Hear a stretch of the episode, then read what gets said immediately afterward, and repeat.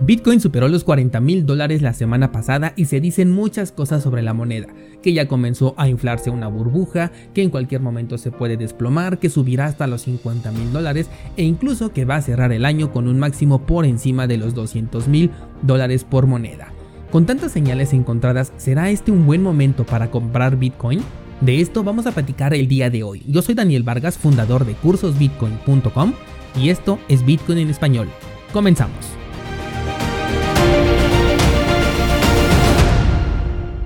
Bienvenidos descentralizados, hoy es lunes 11 de enero de 2021 y al menos mientras estoy grabando parece que se están tomando ganancias en el mercado porque el precio después de haber superado los 40 mil dólares está por ahora en el nivel de los 34 mil.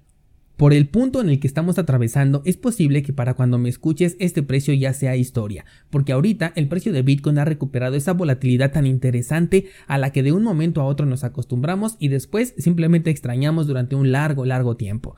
Hoy quiero hablarte sobre este tema de si es un buen momento para comprar o no Bitcoin, tanto si eres nuevo en el sector como si ya tomaste ganancias o simplemente quieres incrementar tu posición en esta criptomoneda. Esto porque he visto que Bitcoin ha llamado mucho la atención en los últimos días, sobre todo a nuevos inversionistas. Y lo sé porque hay muchas personas nuevas siguiéndome en Instagram, tomando el curso gratis de Bitcoin desde cero, además de que ya son muchos los descentralizados que me escriben con esta pregunta. Antes de analizar el entorno fundamental de Bitcoin para 2021, Quiero agradecer tu participación en la pregunta que les hice la semana pasada sobre eh, cuál era tu opinión con respecto al sentimiento del mercado. Las respuestas la verdad es que fueron de lo más variadas, pero destaco que la gran mayoría me habló de un plan personal bien definido al cual ya le tienen mucho respeto y eso me gusta mucho porque es parte de lo que hemos hablado muchísimo en este espacio. Tenemos desde personas que ya tomaron ganancias totales, es decir, que ya se encuentran fuera del mercado, algunas otras personas lo hicieron pero de forma parcial, es decir, que todavía tienen una posición dentro del mercado y aparte ya tomaron unas pequeñas ganancias. Y hay otras personas dentro de los que me incluyo que estamos dentro del mercado en su totalidad sin ninguna clase de toma de ganancias hasta este momento.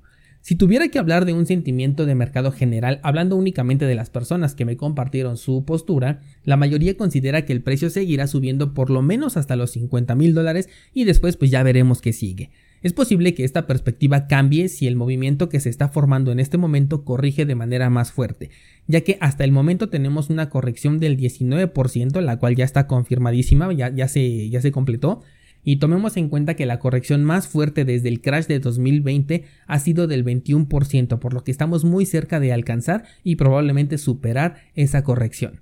Pero aún así, con esa corrección del 21%, Bitcoin posteriormente se recuperó y bueno, ya sabes hasta qué punto hemos llegado, ¿no? Así que te comparto esto para que sepas, eh, se puede decir que de primera mano el sentimiento del mercado, al menos de los descentralizados que escuchan este podcast.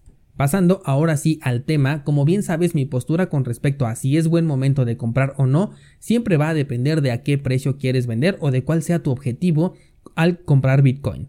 Si tu target, por ejemplo, está muy cerca, es decir, hablamos de los 45 mil dólares, siendo que ahorita estamos en 35, entonces no creo que sea un buen momento para comprar, porque la ganancia que buscas es menor al riesgo que estás corriendo de que exista esta, eh, esta corrección o esta caída en el precio de Bitcoin y tengas entonces una depreciación de tu inversión.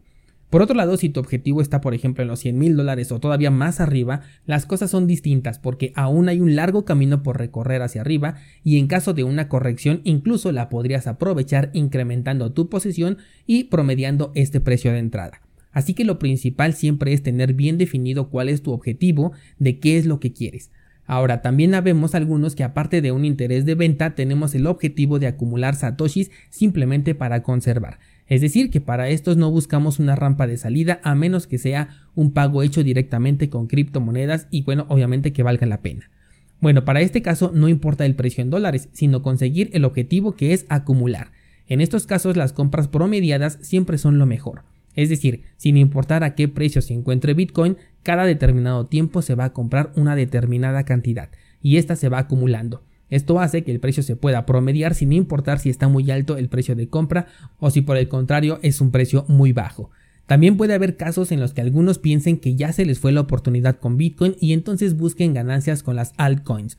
Esto también es muy respetable, también saben que para nada soy un maximalista e incluso algunos me podrían llamar shitcoiner porque sí, tengo unas cuantas shitcoins en mi portafolio. Solo que aquí la estrategia también depende de lo que quieras ganar, por un lado dólares o por el otro Bitcoin. En este momento que Bitcoin ha tenido un fuerte incremento en su precio, las altcoins se encuentran a precios muy muy buenos. Mientras tanto, en dólares algunas ya han subido más de la mitad del camino, como por ejemplo Ethereum, que esta semana estuvo a punto de alcanzar su máximo histórico. O no sé si sí lo alcanzó, a ver, déjame checar porque como no sigo mucho esta moneda, solo sé que andaba por los 1200 dólares la última vez que lo vi. Y no, no lo superó, se quedó a muy poco, pero aquí hay un terreno de incertidumbre, porque no sabemos si el máximo histórico funcionará como zona de toma de ganancias o al igual que con Bitcoin romperá este punto y comenzará a marcar nuevos máximos. Esto sería en el caso de Ethereum. Como te darás cuenta, las opciones que se tienen son ilimitadas y no se puede hablar de una estrategia generalizada. Todo depende del tipo de riesgo que quieras tomar, del tiempo que puedes tener ese dinero sin tocarlo y de los objetivos que te has planteado. Todo esto es una estrategia personal. Así que lo que voy a hacer es mencionarte los aspectos importantes que soportan ahorita a Bitcoin y también aquellos que lo ponen en un riesgo para que los consideres y sepas qué tipo de riesgo y decisión puedes tomar. Pero esta va a ser tu decisión con base un poco en la información que te estoy compartiendo y otro poco con la que puedas encontrar por tu cuenta o la que puedas hacer tú mismo. Bueno, primeramente quiero hablarte del aspecto institucional. Bien sabemos que las instituciones comenzaron a comprar en el nivel de los 20 mil dólares. Aquí yo considero que se tiene una resistencia institucional, así la voy a llamar de ahora en adelante para que identifiques este término en el futuro, ¿de acuerdo? Y me refiero a que es probable que el precio no baje de los 20 mil dólares al menos en el corto plazo. Esto debido a que las instituciones que invirtieron millones de dólares entrarían en rojo perdiendo cantidades obscenas de dinero. Bueno, en realidad no estarían perdiendo, sino depreciando el valor de su inversión. La pérdida se ejecuta solamente cuando hay una venta de por medio, y ni de broma los inversionistas institucionales van a vender en pérdidas. Ahora, si pensamos en un escenario inverso, es decir, si el precio baja de los 20 mil dólares, es posible que aquellas empresas que ya cuentan con una posición quieran incrementar este balance para poder promediar el precio de entrada original, haciendo compras incluso superiores a las primeras. Obviamente todo esto ocurriría en un mercado OTC, o sea que no impactaría directamente al precio, sino hasta que saliera la noticia y nos enteráramos de que han comprado más Bitcoin. Ahora, en este punto seguro te preguntarás, bueno, ¿y a qué precio irán a vender estas empresas? La verdad es que no lo van a hacer, al menos no por el momento, no en el corto plazo y mucho menos a niveles tan bajos considerando su punto de entrada. La gran mayoría de las empresas que invirtieron en Bitcoin ha dicho claramente que son sus reservas, en ocasiones están hablando de porcentajes completamente ridículos comparados con la riqueza que ellos tienen. Hablamos de porcentajes del 1% hasta el 5%, es decir, dinero que no le es relevante a la empresa, a menos que ocurriera un evento interno que no pudieran solventar sin ese capital, lo cual me parece bastante complicado. Esto quiere decir que esos bitcoins no los vas a volver a ver por lo menos en 10 años dentro del mercado. Por eso, mientras compraban estas instituciones, siempre que te hablaba de estas noticias te decía, se están terminando los bitcoins, estas empresas se los van a llevar y no los van a traer pronto, y aún estamos en momentos en los que podemos comprar. Y es que recuerda que Bitcoin es un activo limitado. Estas empresas están comprando en mercados OTC, o sea, fuera del mercado, y obviamente no tienen un suministro ilimitado para poder vender. Si consideras la cantidad que han comprado todas estas empresas, el balance externo que se tiene para poder vender ha tenido una disminución considerable. Por otro lado, el dinero dentro de los exchanges también está disminuyendo drásticamente, más bien el Bitcoin dentro de los exchanges. Ya no hay tanto Bitcoin disponible para poder vender en el mercado como hace unos meses, y la gran mayoría está acumulando, sobre todo si compró por encima de los 10 mil dólares por mínimo. Entonces ponte a pensar, se termina la oferta externa, se está terminando también la, la oferta de los exchanges. La minería se redujo y tan solo se dan 6.25 bitcoins por bloque, por lo que la demanda supera enormemente a la oferta. Este simple fundamental puede decirnos que la tendencia de Bitcoin es a la alza. Las pequeñas correcciones se van a dar por parte de los traders que quieran tomar ganancias y también de aquellos que van a perder por entrar en corto o de manera apalancada. Pero el holder, que es mucho más fuerte que el trader, este no tiene prisa en vender no tiene intenciones de entregar su Bitcoin en momentos iniciales de la crisis financiera que incluso podría ser la más fuerte de todos los tiempos superando a la de 1930 a precios que para un holder podrían considerarse muy bajos. Por lo tanto, no es mal momento para ponerte metas altas, niveles de 100 mil, 150, 200, 300 mil, no lo sé, Probablemente ya me fui muy lejos con el último, pero con Bitcoin todo podemos esperar. En el modelo Stock to Flow de 2017 se decía que Bitcoin llegaría a los 5 mil dólares. ¿Y qué sucedió? Que se fue hasta los 19 mil.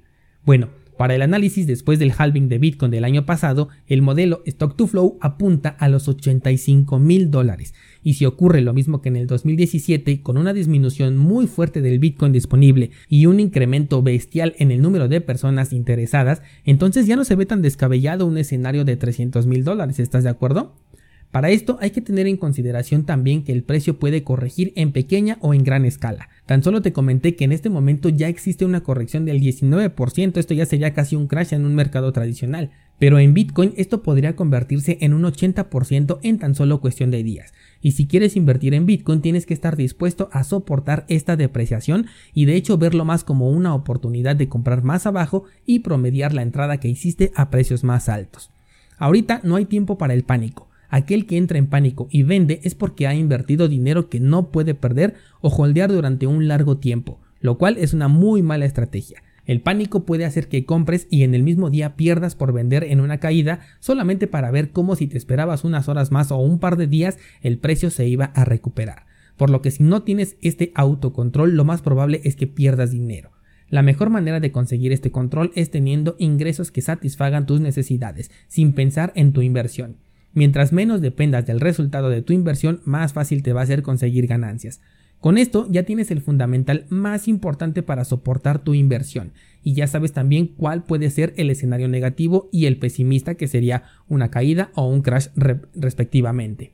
Con base en esto puedes tomar tu decisión ya sea para comprar o para esperar, pero lo más importante es que no te permitas vender en pérdidas al menos si eres holder. Y para esto de no vender en pérdidas, te tengo dos fórmulas que yo utilizo, una para comprar y la otra para vender. Primero vamos con la de comprar y es bastante sencilla. Lo que hago es determinar primeramente a qué precio quiero vender o bien a partir de qué precio quiero comenzar a hacer mis ventas. Después de esto analizo cuánto dinero me queda fuera de mis gastos personales, ya sea a la semana, quincena o mensual, dependiendo de cómo sean tus ingresos. En mi caso lo hago semanalmente y defino que cada día, lunes por poner simplemente un ejemplo, voy a comprar la misma cantidad de dinero fiat pero en Bitcoin para poder ir acumulando. No me preocupo por el precio porque ya determiné que estoy muy lejos de mi objetivo y que puedo permitirme hacerlo. Así que no importa si está en 25, en 35, no lo sé porque a lo mejor mi objetivo mínimo está en los 70 o en los 100 mil dólares. Así que no me preocupa cuál sea el precio en el momento en el que estoy comprando. Como he recomendado también, he definido un punto a partir del cual ya no voy a seguir comprando porque ya se acercó mucho a mi punto de venta y entonces ya no sería conveniente asumir este riesgo. Esta es la estrategia que utilizo para poder incrementar mi posición en Bitcoin. Ahora, al momento de vender, aquí ya es muy diferente la estrategia. Primero se determina el balance que tienes. Digamos que tienes 0.5 bitcoins, ese va a ser nuestra base, es decir, medio bitcoin. Ahora toca establecer entonces un primer punto de venta que en este caso podrían ser, por poner simplemente un ejemplo, los 50 mil dólares. Ahí va a ser el primer punto en donde voy a hacer la primer venta. A partir de este punto toca entonces decidir un incremento. ¿Qué quiero decir? Cada cuando voy a reclamar una ganancia. Es decir, puedo vender cada 5 mil dólares o cada que suba 10 mil dólares. Si empecé a los 50, podría vender a los 50, 55, 60, 65 o en la segunda estrategia a los 50, 60, 70 y así sucesivamente. Ahora, ya que tengo definido esto, hay que ver cuál es el monto que quiero vender en cada una de las ocasiones. Por ejemplo, si tengo 0.5 bitcoins, yo puedo definir vender 0.1 bitcoins. ¿Me sigues? De acuerdo. Teniendo ya estos datos, ahora lo que me gusta a mí ver es hasta qué precio podría yo aprovechar y obtener ganancias. Si dije que quiero vender a razón de 0.1 bitcoins y yo tengo 0.5, quiere decir que tengo 5 oportunidades para vender y si lo hago cada 5 mil dólares quiere decir que mi venta más alta la haría a los 70 mil dólares.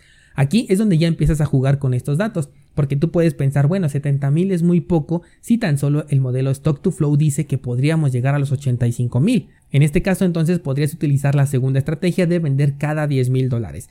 Si vendemos cada 10.000 a razón de punto 1, eso nos dejaría que la última venta la haríamos a los 90 mil dólares. Y así es como vas jugando, primeramente con la distancia entre cada venta y luego con el monto de venta. Si ya no puedes separar más tus puntos de venta porque a lo mejor ya es mucho, primero dijimos que cada 5000, luego que cada 10000, probablemente cada 15000 ya no lo quieras asumir, entonces dices, no, pues ya hasta 10000 es lo mínimo. Ahora, ¿qué otra cosa puedo hacer? Bueno, pues aquí ya puedes jugar con la cantidad que quieres vender.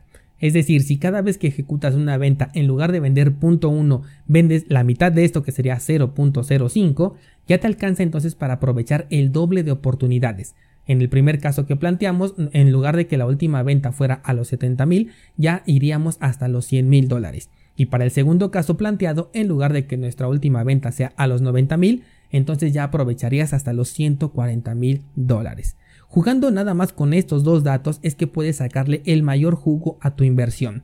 De hecho, esta estrategia te la hablé en el podcast número 195 donde hablé de las 5 estrategias para invertir, te sugiero mucho que lo escuches si es que eres nuevo aquí en este programa. Y si lo quieres todavía más detallado y además otras estrategias para poder vender, tienes el curso de cómo crear una estrategia de inversión cripto en cursosbitcoin.com diagonal estrategia.